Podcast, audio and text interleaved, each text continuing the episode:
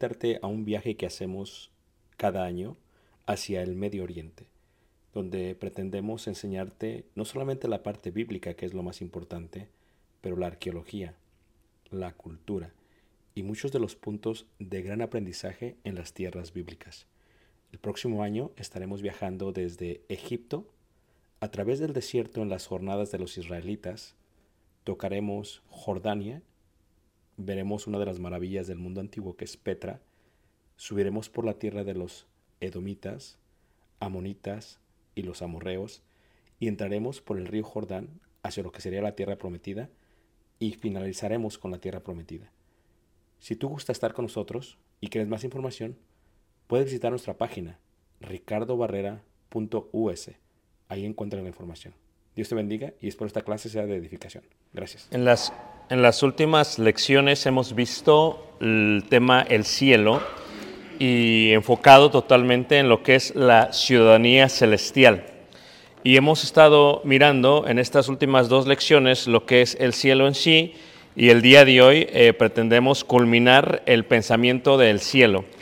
Y vamos a empezar con un versículo que está ahí en la primera carta de Corintios capítulo 2 y el versículo eh, 8 y 9. Primera carta de Corintios capítulo 2, eh, 8, 8 y 9.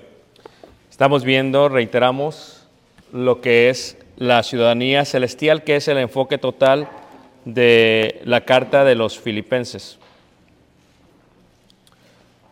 Y continuamos con, esto que es, es, el, es el cielo.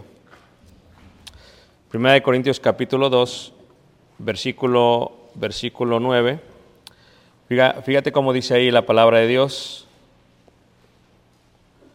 2, eh, versículo, versículo 9. Esta es una de las eh, profecías que se dan por el profeta Isaías, que hablan acerca de lo que va a ser el, el futuro, y es algo que se menciona en la eternidad, y nos dice algo en cuanto al cielo.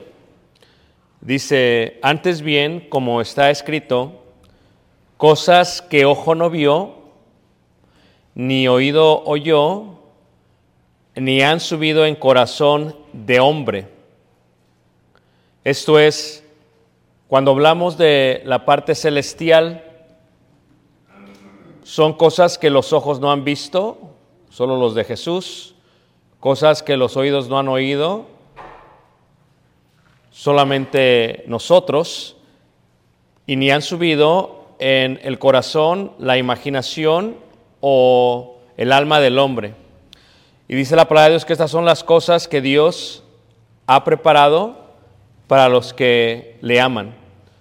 Cuando hablamos del concepto del cielo, entonces, para el cielo, miraremos brevemente lo que es nuestro ser, número uno. Miraremos la idea general de nuestra morada, número dos. Y miraremos la idea de lo que es el lugar, número tres. He aquí para comprender el cielo mismo se entiende esto. Y como cuando lo escribía decía, el cielo es realmente como si fuese eh, un grito en silencio en toda la Biblia. Es un grito en silencio porque se menciona muy poco del cielo, pero se dice tanto también del mismo cielo. Y la comprensión del cielo es sencilla dentro del concepto de la Biblia pero tienes que tener un panorama amplio de lo que es la Biblia. Por ejemplo, en la forma más sencilla de explicar, el apóstol Juan lo dice en 14, versículo 2, cuando dice, creéis en Dios, creed también en mí. Y luego en el versículo 2 dice, en la casa de mi padre, hace mención, eh, fíjate qué interesante, casa, hace mención de lo que es el lugar. En la casa de mi padre muchas moradas hay. Hace mención de la idea general de lo que es la morada. Si así no fuera, yo os lo hubiera dicho, voy pues a preparar lugar para vosotros. Y hace mención de nosotros. ¿Cómo es que nosotros alguna vez estaremos ahí? Este concepto de las tres cosas indica que Tú y yo somos eternos, número uno, lo vimos ya en una lección, la primera lección, Eclesiastés 3.11, y que como somos eternos, nuestro ser se conforma de la parte física, esto es del cuerpo, lo cual ya vimos en las últimas lecciones, de la parte espiritual, esto es el espíritu del hombre, y luego lo que une los dos, la unión de los dos, la ventana de los dos, lo que encuentra el acceso a la eternidad y a lo temporal, a lo incorruptible y a lo corruptible, y esa ventana se le llama, se le llama alma. También la Biblia le puede llamar ser, por eso dice que hizo Efesios, eh, Génesis 2.7, que Jehová Dios sopló, ¿verdad? Y formó, y luego dice, e hizo el primer ser viviente, alma viviente, lo dice en primera carta de Corintios. Entonces, cuando se termine esto, lo que se va a terminar es lo que les explicaba yo, la parte física, todo lo que tiene que ver con la parte física. Este cuerpo termina, que fue hecho del polvo de la tierra, va a terminar, porque este cuerpo tiene la carne y la carne tiene las concupiscencias y por lo tanto este cuerpo no está diseñado para vivir en una forma eterna, está diseñado para vivir en una forma temporal diseñado para vivir en esta primera tierra y este primer cielo. Es solamente está diseñado para ello. Entonces, cuando hablamos del ser, es necesario que se emplee un cuerpo nuevo, que se reemplace este cuerpo a un cuerpo nuevo. Y ese reemplazo pasa de ser un cuerpo físico o un cuerpo terrenal a un cuerpo celestial. Y esta es la idea general de lo que es la morada, cuando hablamos de morada. Por ejemplo, cuando dice ahí en primera carta de Corintios capítulo 15, porque los cristianos en el primer siglo, tanto como nosotros, tenemos esta pregunta, y la pregunta es sencilla, pero es muy amplia. La pregunta es, bueno, si nosotros vamos a dejar el cuerpo físico aquí, porque el polvo regresará al polvo, el cuerpo regresará al polvo que lo dio, entonces, ¿qué cuerpo vamos a tener allá? Y esa siempre ha sido una pregunta muy interesante. Entonces, la, mejor manera de explicarlo, la mejor manera de decirlo es que dice ahí en primera carta de Corintios capítulo 15, versículo 44, dice, se siembra cuerpo animal, porque este cuerpo físico, hecho del polvo de la tierra, el que es la carne, el que tiene concupiscencias, ¿verdad? Este cuerpo físico es animal en este sentido. Por eso le llama la atención la sabiduría terrenal, animal y diabólica. Es por ende que tiene ese acceso a ello. Pero hay cuerpo animal y se siembra en ello. O sea, ¿qué se sembró en nosotros? La fe, la semilla de la palabra, el don del Espíritu Santo. Y entonces se siembra, dice, en cuerpo animal y resucitará en cuerpo espiritual. Porque el reemplazo del cuerpo físico, del cuerpo animal, va a ser el cuerpo espiritual. Ese es el reemplazo, el cuerpo espiritual. Porque hay cuerpo animal, dice ahí, y hay cuerpo celestial, espiritual, perdón. Ahora, versículo 45 dice, así también está escrito, fue hecho el primer hombre, Adán alma viviente, claro, alma, aquí lo veíamos brevemente, alma, sí, alma, fue hecho el primer hombre, alma. Dice, y el postrer Adán espíritu vivificante, claro, espíritu vivificante, vamos a verlo de mejor manera. Mas lo espiritual no es primero, claro, la eternidad no fue primero, el cuerpo espiritual no es primero, el cuerpo que vamos a recibir no es primero, eso es después. Sino lo animal. Primero fue este cuerpo y luego viene luego lo espiritual. Claro, el primer hombre es de aquí, de la tierra, de la primera tierra y del primer cielo, terrenal, el cuerpo es terrenal. El segundo hombre, que es el Señor, es del cielo, versículo 48. ¿Cuál el terrenal? Tales también los terrenales. ¿Y cuál el celestial? Tales también los celestiales. Y así como hemos traído la imagen del terrenal, que es lo que yo tengo ahorita, que tú tienes ahorita, que es este cuerpo terrenal, y así como hemos traído la imagen del terrenal, traeremos también la imagen del celestial, o sea, la imagen del cuerpo espiritual, que ahora se le llama celestial. Todos recibiremos un cuerpo espiritual si morimos o viene Cristo, tanto justos como injustos.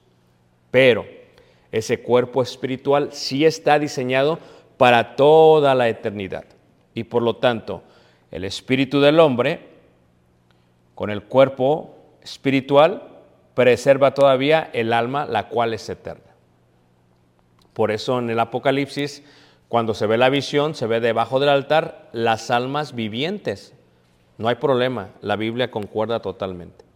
Ahora, cuando dice ahí, así como hemos traído la imagen del terrenal, traeremos también la imagen del celestial, indica que ya nuestro ser, ya no con el cuerpo físico, sino con el cuerpo espiritual o con el cuerpo celestial, va a ir hacia una nueva ¿qué? morada. Esa es la idea de las moradas. Va hacia una nueva morada. Y en el versículo 50 dice, pero esto digo hermanos, que la carne y la sangre no pueden heredar el reino de Dios. Claro, esta carne, la sangre que fluye en nuestro cuerpo terrenal, no puede, no está diseñado para lo que es literalmente el cielo, no está diseñado para el cielo. No puede porque no es eterno, porque se arruga, es débil, Imagínate tú si las rodillas duelen, imagínate tú vivir con las rodillas toda la eternidad sería una locura. Entonces es, es por eso necesario que este cuerpo quede aquí y que se nos dé un cuerpo nuevo. Ahora, el cuerpo nuevo también tiene la capacidad de sentir un dolor y tiene la capacidad de hacer un clamor y tiene la capacidad de llorar. ¿Ok? Por eso cuando una persona muere físicamente, y en el relato de Lucas se ve cuando una persona muere, cuando muere físicamente, se ve a el rico, ¿verdad?, siendo atormentado, a pesar que su cuerpo físico, la carne y la sangre quedaron en la tierra, aún así el rico siente un tormento porque el cuerpo espiritual con el espíritu del hombre o con el alma siente tormento, siente dolor. El dolor no está sujeto al cuerpo terrenal. El dolor está sujeto a el alma viviente. Y así como una persona se puede sentir bien físicamente, puede sentir un dolor espiritual o una depresión espiritual o una melancolía espiritual. Y a veces esa parte duele más que el cuerpo físico. ¿Ok? Entonces, cuando se habla de la idea de la morada, cuando una persona muere, ciertamente tiene un cuerpo espiritual, como en el caso del rico, y ese cuerpo espiritual sí está diseñado para toda la eternidad. ¿Ok? Entonces, cuando está hablando la palabra de Dios en, en este sentido, luego dice ahí en Juan capítulo 14, indica, ok, bueno, me voy, dice Jesús, pero voy a regresar. Ahora, voy pues a preparar morada, ¿verdad que sí? Versículo eh, 3.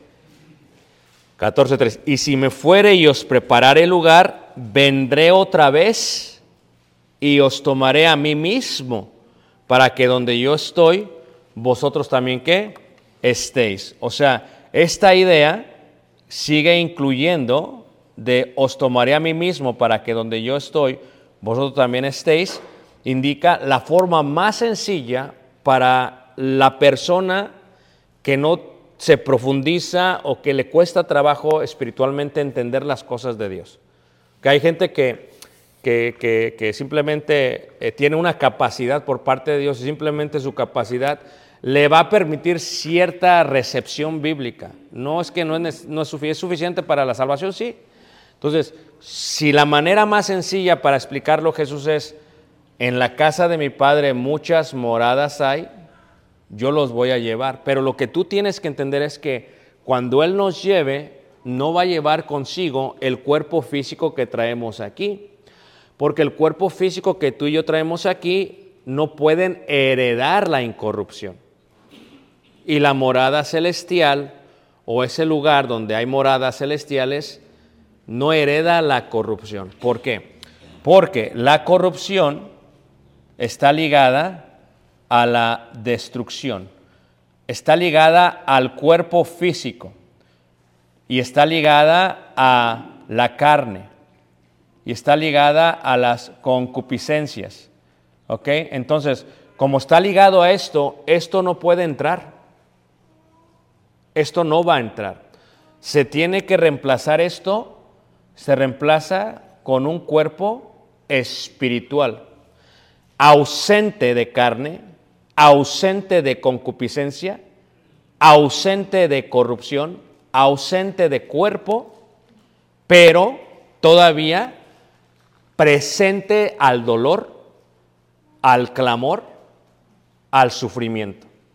Eso es lo, el concepto que tú tienes que entender, ¿ok?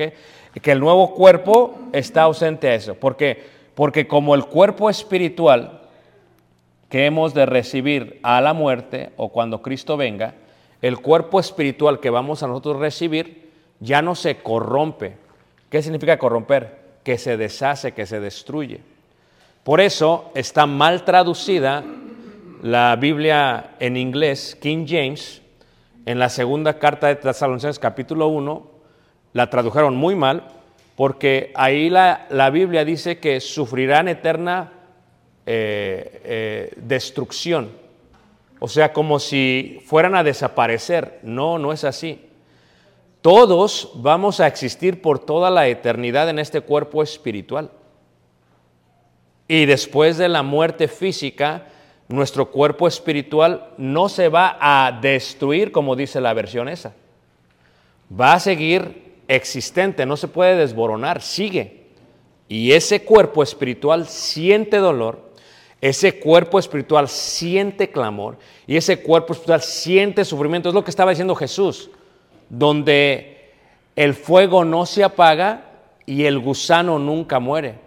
Porque ¿qué es lo que hace el fuego? El fuego deshace y el gusano destruye, se come todo. Pero en aquel lugar el cuerpo espiritual no lo pueden corromper los gusanos. Es lo que está diciendo Jesús. Ni el fuego lo puede corromper, siempre va a existir. Por eso la decisión que tú tomas en la vida es importante, Porque cuando tú mueras, el cuerpo espiritual que recibes a la muerte va a vivir toda la eternidad y va a sentir dolor, clamor y sufrimiento tal como lo sintió el rico en la historia de Lucas y tal como que lo que continúa diciendo la escritura. Ahora, pero también hablamos de un lugar. El lugar anula. O sea, todos tendremos una morada, un cuerpo espiritual para toda la eternidad. Pero el lugar sí, el lugar sí, el lugar eh, anula. ¿Qué anula el lugar? Anula el dolor, el clamor, el sufrimiento. Y a ese lugar se le llama cielo en la escritura. ¿Ok? Lo explico eh, todavía en una manera más amplia. En la segunda carta de Pedro, en el capítulo 3, en el versículo 13, imagínate tú, si en la iglesia todos obedeciéramos a la palabra de Dios, todos guardásemos su palabra al pie de la letra, podríamos decir que la iglesia sería un bello lugar donde vivir. ¿O no es cierto, hermanos? Si, si no nos ofendiéramos, si no hubiera concupiscencia, si no hubiera carne, entonces imagínate qué hermoso sería vivir en la iglesia. Lo que se requiere para que eso suceda es la eliminación de la concupiscencia o de la carne o del cuerpo físico. Si se elimina eso, entonces es posible vivir en un lugar donde solamente se hace la palabra de Dios. Y aquí en la segunda carta de Pedro, capítulo 3, versículo 13, cuando habla de la destrucción del primer cielo y la primera tierra, dice 2 Pedro 3, 10, pero el día del Señor será como ladrón en la noche, en el cual los cielos pasarán con gran estruendo y los elementos ardiendo serán deshechos y la tierra y las obras que en ella hay serán quemadas. O sea, esto que es el primer cielo y la primera tierra va a ser todo destruido, va a ser quemado. Puesto que todas estas cosas han de ser desechas, ¿cómo no debéis vosotros andar en santa y piadosa manera de vivir? Esperando y apresurándolos para la venida del día de Dios, en el cual los cielos encendiéndose serán deshechos y los elementos siendo quemados se fundirán. Sí, este primer cielo y la primera tierra se van a fundir, se van a deshacer. Esto sí va a ser totalmente culminado. Porque esto es corruptible. Esto es corruptible. La carne es corruptible, la sangre es corruptible, la tierra es corruptible. Por eso la tierra se está deshaciendo. Porque la tierra no puede soportar, no va a soportar, no importa cuántos carros eléctricos te compres, la tierra se va a destruir. Eso, es una, eso, eso ya está, bíblicamente está dicho. O sea, no importa cuánto quieras salvar el planeta, la tierra la vas a destruir. Tampoco quiere decir que vamos a ser irresponsables. Pero la realidad es que si tú piensas salvar el planeta, déjame decirte, darte una mala noticia, no lo vas a poder hacer. La iglesia, la, tierra está diseñada para ser destruida. ¿Ok?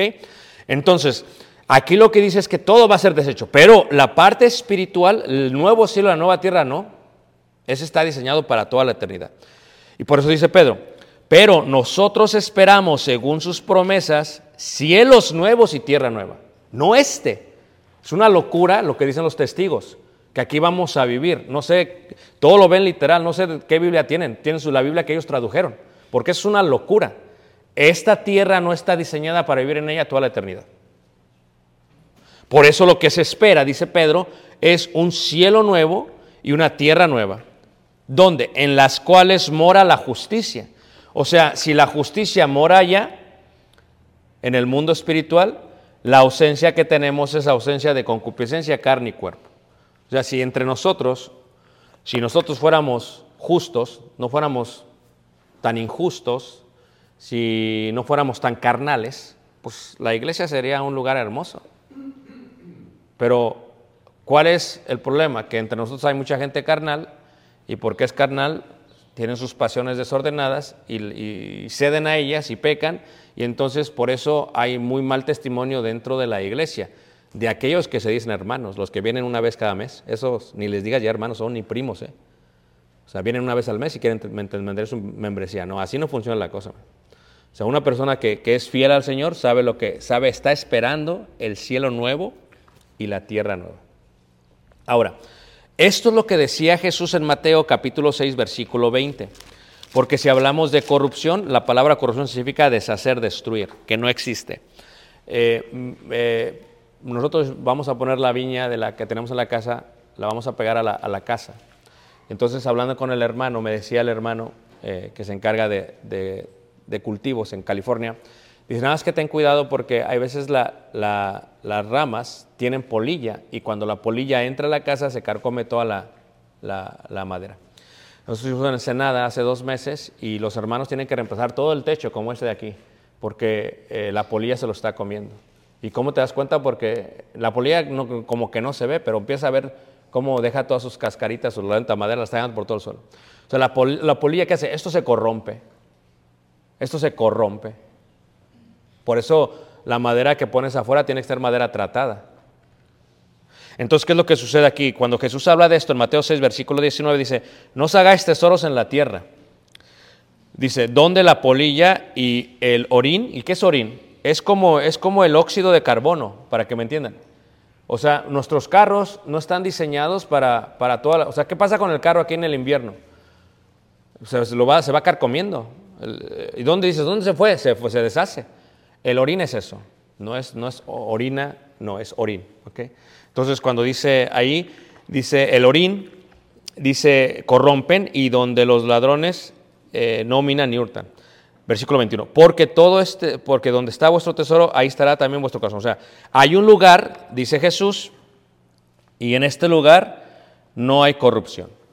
Entonces, si te haces tesoros, no los hagas aquí. ¿A dónde? En el cielo, porque hay un lugar donde no se corrompen, donde no hay polilla ni orín. No hay, eh, eh, como decíamos este, brevemente, eh, no existe lo que es el óxido de carbono y tampoco existe también lo que es la polilla. Entonces va, va a estar siempre ahí.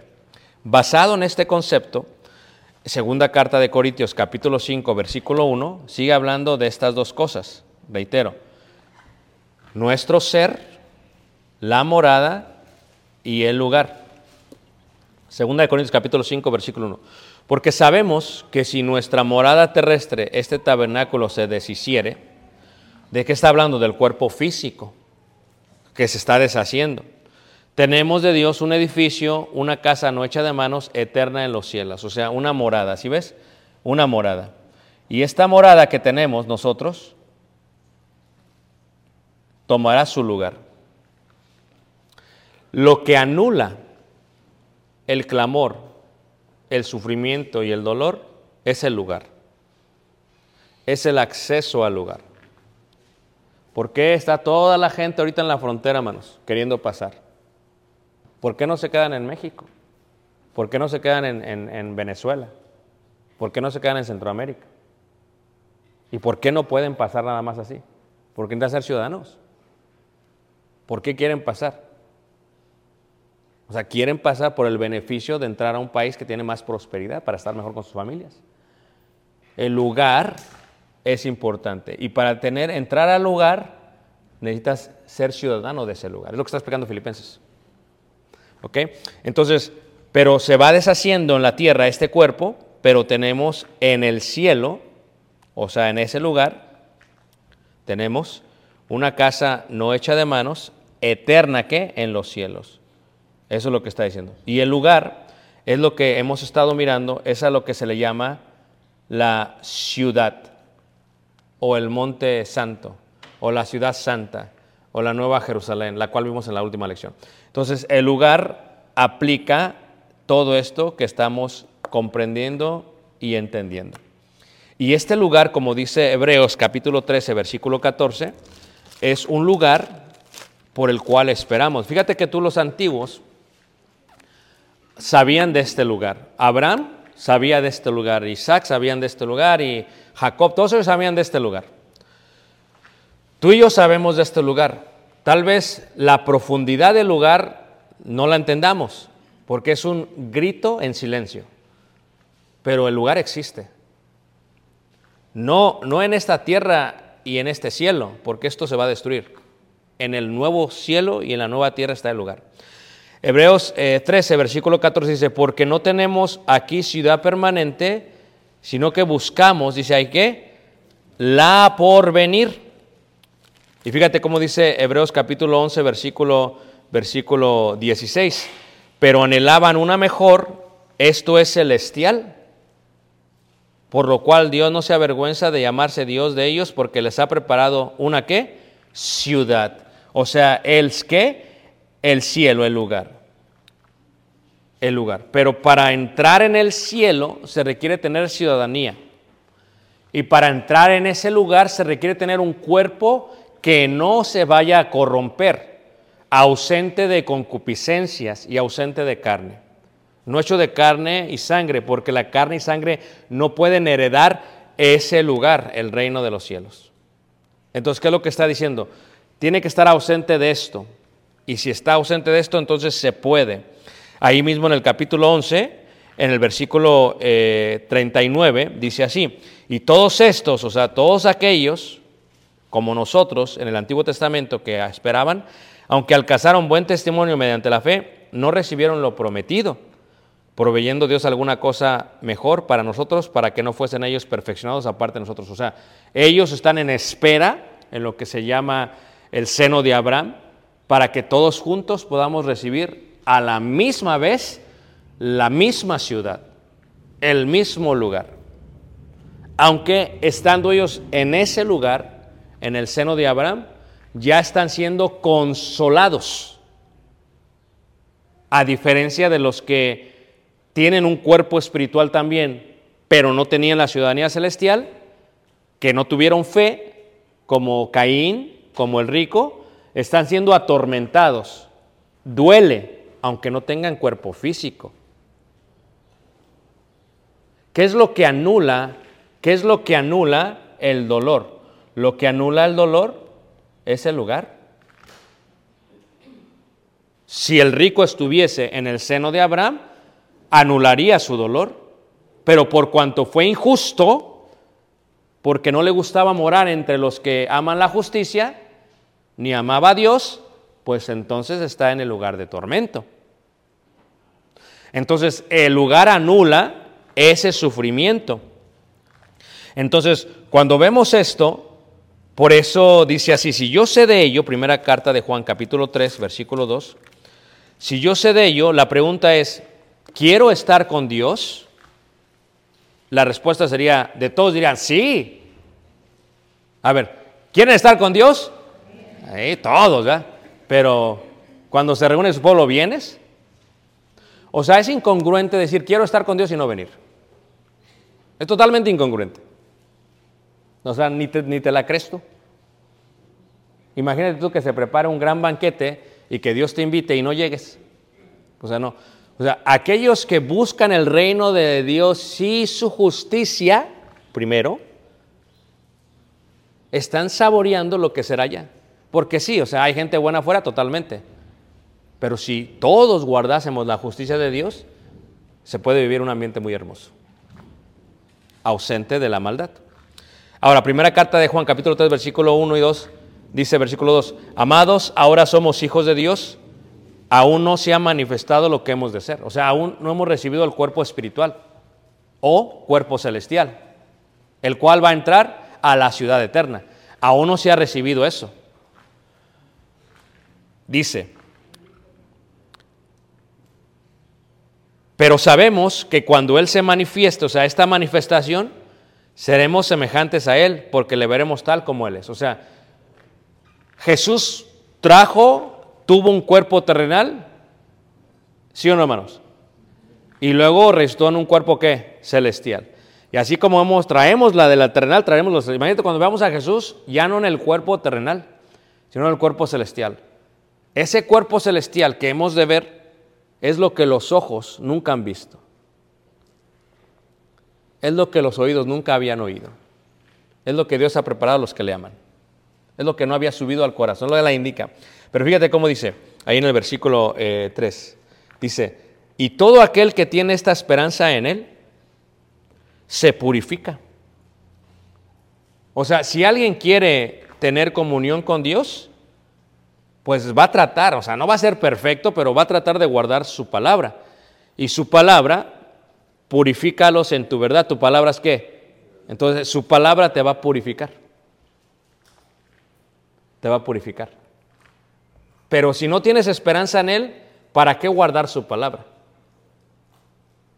Porque, pero si la tienes, vas a guardarla y su palabra te va a qué? A purificar. Y todo aquel que tiene esa esperanza en Él se purifica a sí mismo, así como Él es qué? Él es puro, dice la Escritura. Entonces, cuando hablamos de un grito silencioso, hablamos de que cuando vimos los símbolos en la última lección, lo que vimos es en el cielo, en el cielo hay, en el cielo hay símbolos de vida eterna. Agua, símbolos de sanación, árbol, símbolos de comunión, luz. Eso es lo que es el cielo, hermanos. Por eso en el capítulo 21 y capítulo 22 es lo que se ve. Se ve un río, se ve un árbol y se ve la luz.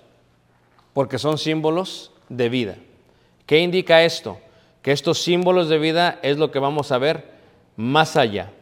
Dios, a través de su palabra, nos dice que el cielo es un lugar que no se puede tocar físicamente. ¿Por qué? Porque la sangre y la carne no pueden heredar lo incorruptible. Porque no están diseñados para la eternidad. Se requiere un cuerpo, ¿qué manos? Espiritual o celestial. Por lo tanto, donde el tiempo no existe, pues hay ausencia de luna. ¿Por qué? Porque en este lugar Él es nuestra lumbrera. Es lo que se conoce en la Biblia como los siglos de los siglos. O también el reino sempiterno. Sempiterno es una palabra que utiliza Pablo para indicar toda la eternidad. ¿Ok? O simplemente la eternidad. Es donde nosotros vamos a morar. No con este cuerpo terrenal, porque ya lo dije. Ya lo dijo Pablo, porque hay cuerpo animal y hay cuerpo espiritual. Este no puede entrar, hermanos. Esto no puede entrar. Lo que va a entrar es el cuerpo espiritual que uno recibe cuando uno muere. Y si viene Jesús, no todos dormiremos, pero todos haremos qué? Y transformamos a un cuerpo espiritual. Y ese cuerpo espiritual sí es eterno. Pero ese cuerpo espiritual, o ese ser viviente, o ese espíritu de hombre que está diciendo por toda la Trinidad, ese espíritu tiene un sello, tiene un sello de ciudadanía celestial. Esto, esto se comprende más ahora, antes era bien difícil comprenderlo, pero ahora se entiende mucho mejor. Por ejemplo, ayer, ayer yo viajé en el aeropuerto, estaba yo en Carolina del Norte, y entonces, ¿qué pasa? Ahora hay un nuevo sistema que se llama Clear, y entonces con Clear nada más con los ojos, sacan la foto y pasas. Ya no, te, ya no seas ni tu identificación. Fíjate, el sistema reconoce por tus ojos y eres tú. Entonces, ¿qué pasa? Te dicen, ¿con los ojos o con las huellas digitales? No, no, con los ojos. Entonces te pones en la máquina, te pones enfrente y, y, y literalmente te saca la, la, la, fotografía. Y así te identificamos. Así. Es, es una buena idea para entender la ciudadanía celestial. O sea, ¿cuánta gente no le decía al hermano, oye, préstame tu residencia, voy a México, me paso el río y luego acá me hago, pues nos parecemos y paso? Antes era difícil, hermanos, hasta que empezaron a usar qué? Las huellas digitales. Ahora ya con el uso de los ojos y de la cara va a ser imposible, hermanos. Imposible va a ser, hermanos. Porque ahora esto es nuestra, está, somos genuinos. Bueno, Dios conoce a los suyos. Dios sabe que tiene esa ciudadanía celestial. Entonces, como esto no puede, el cuerpo celestial sí va a poder entrar. Y el cuerpo celestial que recibiremos, ese es nuestro edificio, nuestra casa, nuestra morada en el cielo. No es la ciudad, es casa, es el nuevo, la nueva casa.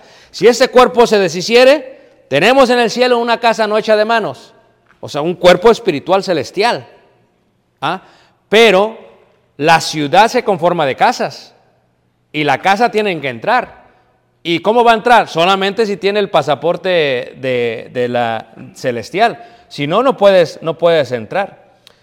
Ahora, lo que está diciendo aquí entonces es, por ejemplo, si tú ves Apocalipsis, capítulo 21, es que hace una clara separación entre los que pueden entrar. Ahora, el cuerpo espiritual puede sentir dolor, clamor y sufrimiento. Espero que se haya entendido ya eso. Lo que anula eso es el lugar. El lugar anula eso. Si yo estoy en un lugar donde puedo comer de un fruto que me va a sanar de todo el dolor, si yo estoy en un lugar donde puedo tomar un agua de la cual nunca tendré sed jamás, si estoy en un lugar donde, donde nunca habrá noche, ni oscuridad, ni tinieblas, solamente hay luz, solamente hay comunión con Dios, no hay sangre, no hay carne, no hay, no hay concupiscencias, no, no hay eh, eh, tentaciones. O sea, tú puedes imaginarte la vida si, si eliminamos el cuerpo físico, ya la hicimos. Ese lugar sí anula ello. Y aquí en Apocalipsis 21, versículo 8, ves la diferencia de los que van a entrar a la ciudad, al lugar, y los que no van a entrar. Por ejemplo, 21, eh, versículo eh, 7 dice, el que venciere heredará todas las cosas y yo seré su Dios y él será mi hijo. Pero, hay un gran pero, los cobardes. ¿Por qué no confiesas que Jesús es el Hijo de Dios? Porque me da miedo. Porque ¿a qué le tienes miedo? A mi mamá, a mi papá, a los amigos, a la religión popular. ¿A qué le tienes miedo? No, pues a la carrilla, que, al bullying que me van a hacer. Los cobardes e incrédulos. Oye, a lo mejor ni es cierto que, que hay cielo. El hermano está medio chiflado, está loco, dice. A lo mejor no es cierto. Ah, pero habrá un día que el infierno mismo será, hubiera, y no lo hice. Ese dolor va a ser más grande que el propio infierno y el fuego, pudiéndolo hacer. Por eso dijo el rico, permíteme que yo vaya de aquí para allá, o que vaya alguien y le avise a mis hermanos. ¿Por qué? Porque era ese hubiera, el que duele más. Y dice ahí, pero los cobardes e incrédulos, los abominables y homicidas. Fíjate cómo se compara un cobarde con un homicida. Fornicarios y hechiceros, idólatras, por eso hablamos de la idolatría, hermanos, es un no. Por eso cualquier gente que te diga son exagerados, ya nos veremos allá, a ver si éramos exagerados. Ya, ya quiero ver a aquellos todos celebrando su Navidad allá en, el cielo, todos paganos, porque la idolatría es fuera. Ahí está, hermanos. Y dice ahí, y todos los mentirosos tendrán su parte. Este sí es otro lugar, no, no el lugar del cielo, no es el lugar de la ciudad. Dice, que arde con fuego y azufre, que es la muerte, que es segunda. Y tiene un concepto de separación, la palabra muerte es separación. Entonces, ¿qué pasa? Es la muerte segunda. Fíjate, estas son las descripciones de quienes no van a entrar. Pero luego en el capítulo 22, versículo 11, dice así, 22, 11. Si tú dices, te, presenta a Dios, lo vimos la última lección, en el capítulo 21, 22 te dice que así es el cielo, estos son los símbolos, así va a ser de hermoso, etcétera, etcétera. Y luego te dice Dios, ¿Qué tienes que hacer? 22, versículo 11. El que es injusto sea injusto todavía, y el que es inmundo sea inmundo todavía. Y el que es justo practique la justicia todavía, y el que es santo santifíquese todavía. ¿Qué es lo que estamos viendo?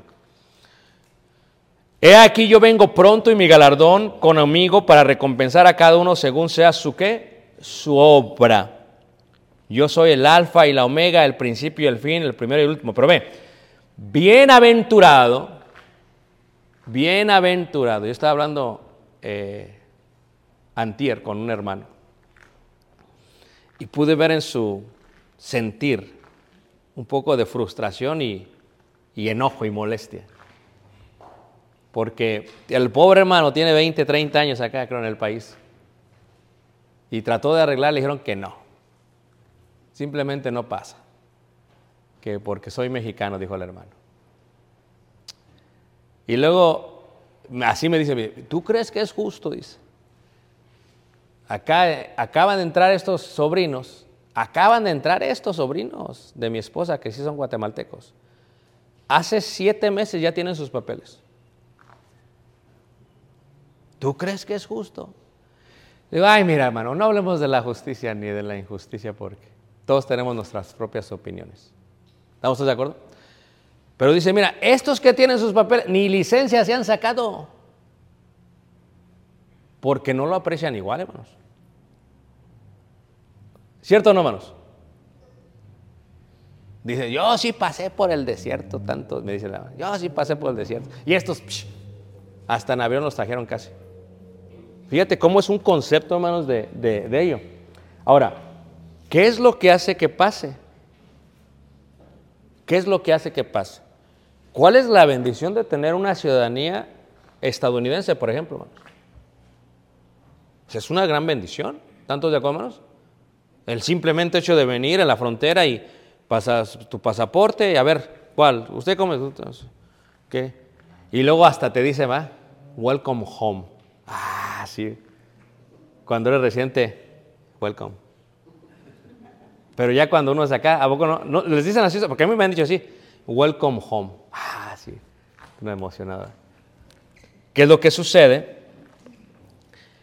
¿Quién entra? Los que tienen ciudadanía. Dice versículo 14, bienaventurados los que lavan sus ropas. Eso es lo que te da la ciudadanía. Léelo conmigo. Bienaventurados los que lavan sus ropas. O sea, el bautismo, donde se te da, se escribe tu nombre en el cielo, se te da la ciudadanía, ¿qué manos? Celestial. Así dijo un hermano. No, no es justo, mano. ¿Qué no es justo, mano? Este se bautizó y se murió la semana entrante. Eso no es justo. ¿Así quién? Ya tengo tantos años de cristiano, tantas pruebas. No es justo. Dijo aquel, ¿cuándo me debo de arrepentir? Un día antes de que te mueras. ¿Cuándo he de morir? Pues no sabemos, pues arrepiéntete hoy. Porque quién sabe si mañana vas a estar vivo. Y no va a haber excusa. Pero dice aquí, bienaventurados los que lavan sus ropas. ¿Para qué? Para tener derecho al árbol de la vida.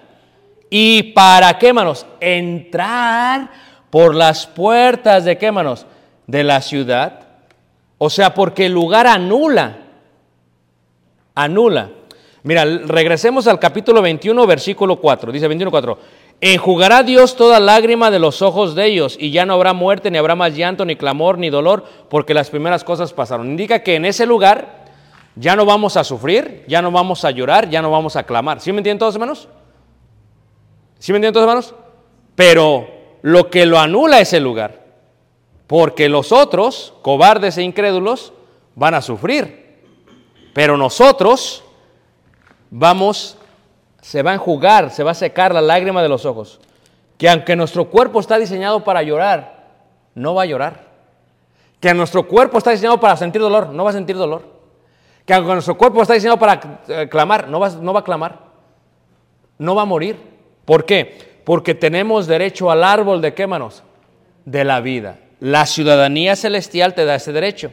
Y para entrar a las puertas de la ciudad, pero fíjate cómo Apocalipsis regresa, como que uno bien contento y te regresa otra vez, te, te, como que te aterriza otra vez al suelo. Versículo 13, 15 dice, más los perros, ¿qué pasó? Pues estábamos tan bonito hablando de esto. Más los perros estarán fuera. Los hechiceros, dice, la, dice la, la persona, no, pues yo no soy ni perro ni hechicero. ¿Eso tú crees? Y dice, los fornicarios. No, pues es que estamos en unión libre. Pero pues eso, pues parecemos familia. ¿A poco no? Hasta que te dicen, ¿a poco no? Nada más piensa, ve ahí a, Homeland Security y dices, aquí le estoy aplicando aquí a mi, a mi mujer. A ver, ¿es tu esposa? Pues así como esposa, pues no, pero es mi mujer. Ah, pero pues están casados. No, pero pues somos pareja, o sea, se ve todo como si, como si de veras, pero es fornicario. Y aquí es claro cuando dice, y los fornicarios no entrarán. Y los homicidas y los idólatras, ah, otra vez los idólatras, fíjate cómo como que Dios quiere que te recuerde, para que no se los olvide, hermanos. Y todo aquel que ama y hace qué? ¿Qué, hermanos? Mentira, no entrará. La pregunta sería, hermanos, es importante la ciudadanía. Es importante la ciudadanía, hermanos. A ver.